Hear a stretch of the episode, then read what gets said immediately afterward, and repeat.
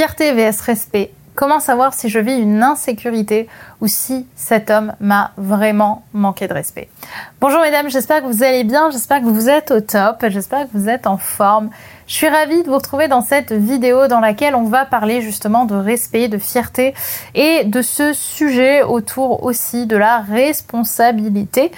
Euh, c'est un sujet qui, à mon avis, va parler à plus d'une personne ici, puisque vous êtes probablement déjà retrouvé dans cette situation où vous ne savez pas si vous agissez vis-à-vis d'un homme en fonction de ce que vous voulez ou de ce qui vous sécurise euh, par rapport à une insécurité malsaine, par exemple, que vous pourriez avoir. Alors ce sujet me tient particulièrement à cœur parce que j'étais la première à pointer du doigt justement les comportements de mon partenaire parce ne me convenait pas et qu'il ne convenait pas à ce que je pensais être à l'époque des attentes. Par exemple, lorsque je commençais une séduction, que je me pliais en quatre pour être disponible quand monsieur le pouvait et que finalement, bah, il finissait par annuler le date au dernier moment. Qui connaît déjà cette situation Qui a déjà connu cette situation? Ou encore, lorsqu'on commençait justement une séduction avec un homme, lorsque je commençais cette séduction et que lui, il finissait par ne plus répondre de la soirée, alors qu'à ce moment-là, justement, je faisais tout pour essayer de lui répondre et tout pour essayer d'être la plus cool possible par message, alors j'avais envie de m'énerver, de péter un câble de l'intérieur en me disant justement qu'il me manquait de respect et que son comportement était juste inacceptable. Bah, jusqu'à ce qu'il me renvoie un message le lendemain, comme si de rien n'était. Et à ce moment-là, j'avais tendance à péter un câble à l'intérieur de moi en me disant qu'il me manquait cruellement de respect, que son comportement était inacceptable et qu'en fait j'étais qu'une grosse merde et la Et finalement, le lendemain, tout sourire, il me renvoyait un message en me disant qu'il s'était endormi, comme si de rien n'était. Et à ce moment-là, je me sentais vraiment bête de m'être autant énervée. Alors qu'est-ce qu'on peut en dire justement? Ben, Ce qu'on peut en dire, c'est que la fierté, elle est en lien avec une insécurité, alors que le respect, lui, il est en lien avec l'intégrité. Pour aller plus loin, la fierté, par le biais de l'ego, va créer des exigences, tandis que le respect, lui, bah, va créer des attentes. Les exigences représentent ce qu'on attend d'un homme sans avoir communiqué quoi que ce soit en fait. Comme si il devait, de façon totalement naturelle pour lui, être la personne qu'il fallait qu'il soit pour nous. Et en fait, il n'a pas d'autre choix que de réagir comme on souhaite qu'il réagisse naturellement, parce que pour nous, enfin pour vous, c'est la base de savoir qu'un homme doit vous répondre dans les 3-4 minutes où vous recevez un message. En fait, il n'a pas le choix que de rentrer dans vos exigences, surtout quand vous voyez qu'il est en ligne sur Messenger et qu'il vous répond pas. C'est absolument pas normal. Et vous, vous êtes super énervé. Et c'est là où malheureusement nous sommes dans la fierté. Parce qu'en réalité, la construction d'une relation respectueuse et surtout une relation sécure, ça passe justement par la vulnérabilité qu'on a de savoir exprimer ses attentes tout en ayant conscience qu'il n'est pas possible qu'il soit comme on le souhaite. C'est là où les attentes se différencient des exigences. Les exigences, il n'a pas le choix d'être qui, qui on veut qu'il soit. Les attentes, on espère qu'il soit d'une certaine façon, mais on a conscience qu'il puisse ne pas l'être. Et si cela se révèle être un exercice trop difficile pour vous que d'oser exprimer votre ressenti, c'est qu'en général, c'est pas un problème de respect, mais bien d'insécurité. Alors pas toujours, je préfère le préciser, mais malheureusement, c'est souvent le cas. Parce qu'une relation ne peut avancer que par la communication de nos attentes et par conséquent par la vulnérabilité qu'elle demande. Et si vous vous sentez honteuse justement à l'idée de lui partager qu'il doit vous répondre en moins de 5 minutes, surtout s'il est connecté sur Messenger, fermeture des guillemets, c'est bien parce que pour vous, évidemment, vous savez que c'est pas quelque chose de sain. Et donc là, c'est de la fierté et là, c'est une insécurité parce que vous l'avez stalké.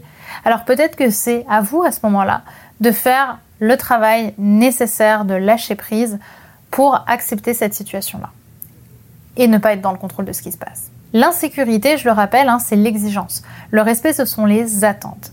Alors, avant de commencer votre prochaine relation, je vous invite à définir les attentes que vous avez pour votre prochaine relation et pour votre prochain compagnon. Attentes, je vous le rappelle, qui peuvent ne pas être honorées par votre futur homme. Donc qu'attendez-vous de l'autre que vous auriez le courage et la confiance de lui exprimer avec bienveillance? C'est ça la question que vous devez vous poser. Tout en gardant en tête que ces attentes devront être exprimées comme des attentes et non comme des reproches. Je le répète encore une fois, mais ce qui est logique pour vous ne l'est pas toujours pour votre partenaire. Il l'est même quasiment jamais, tellement on est différent. Un couple devient un couple solide et inspirant lorsqu'on arrive justement à expliquer à l'autre, à montrer à l'autre qui on est, et ce qu'on a besoin, ce qu'on a envie plutôt qu'il soit.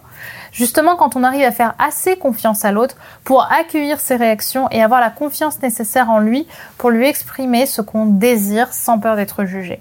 C'est là que le couple se construit vraiment.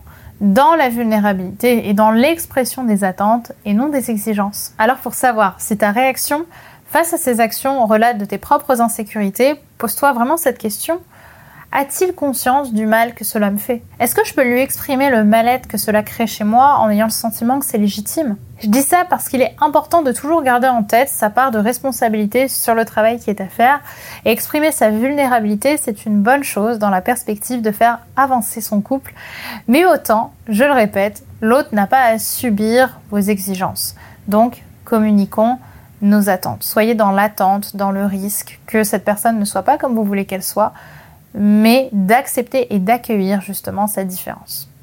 En revanche, il y a tout de même une exception à ce principe-là, c'est ce que j'appelle la Bible morale de la relation, qui vaut pour le coup pour toutes les relations et qui sont en fait des exigences à juste titre et que rien ne peut excuser, comme par exemple la violence physique. La violence physique, elle, ne viendra jamais de votre propre insécurité, même si un homme manipulateur essaie de vous dire que c'est votre faute ou que c'est votre, euh, c'est en fonction de vos comportements et de sa propre souffrance qu'il vous a frappé ou qu'il vous a menacé, alors à ce moment-là, warning, quittez la relation. Il va de soi en fait pour moi que dans ce qui se passe dans cette Bible morale, on n'a pas à communiquer justement. Ce sont des exigences et c'est une bonne chose que ça le soit. On n'a pas à communiquer sur notre exigence à ne pas être violenté parce que justement c'est quelque chose d'universel qui touche à notre intégrité et qu'absolument aucune, et je dis bien aucune excuse ne peut justifier. Là, on touche au respect et c'est là justement, si cette barre est franchie, qu'on se barre parce que il aura beau vous dire que c'est parce qu'il vous aime, que c'est parce qu'il a bu, et j'en passe, rien, je le répète, absolument rien ne justifie ça. À ce moment-là, on part et on ne revient jamais. Pour aller plus loin, si vous vous retrouvez dans cette situation, je vous invite à vous rapprocher de personnes qualifiées comme des associations destinées aux femmes qui vivent ce type de comportement ou qui vivent dans un foyer dans lequel elles sont en danger. Gardez euh, ça en tête.